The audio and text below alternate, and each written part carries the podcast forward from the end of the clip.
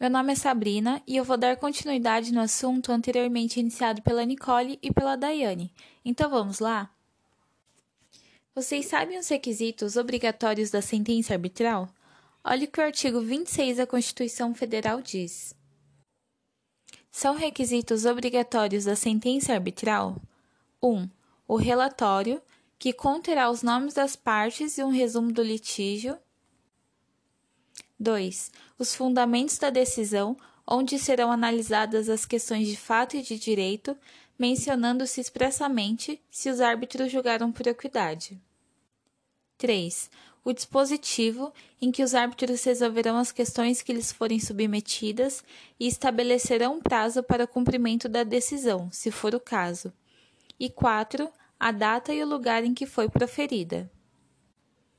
Caso as partes não estipulem prazo para a sentença, essa deverá ser apresentada em seis meses a partir da instituição da arbitragem ou de eventual substituição do árbitro.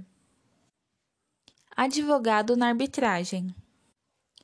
A participação do advogado na arbitragem dá-se a entender no artigo 21, parágrafo 3 da Lei de Arbitragem, que não é obrigatória, pois diz que as partes poderão postular por intermédio do advogado. Na arbitragem, não é permitido recorrer à sentença dada pelo árbitro. No entanto, ele também não pode obrigar nenhuma das partes a cumpri-la. Dessa forma, em alguns casos, é preciso recorrer ao Poder Judiciário. Neste caso, a presença de um advogado é indispensável. Trabalhadores.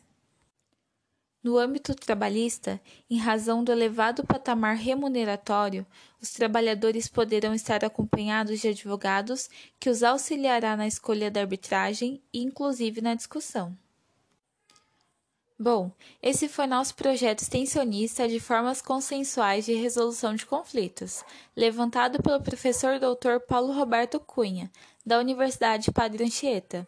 Espero que tenham gostado do conteúdo, que tenha sido claro e objetivo e tenha alcançado nosso intuito, que é o da informação. Obrigada!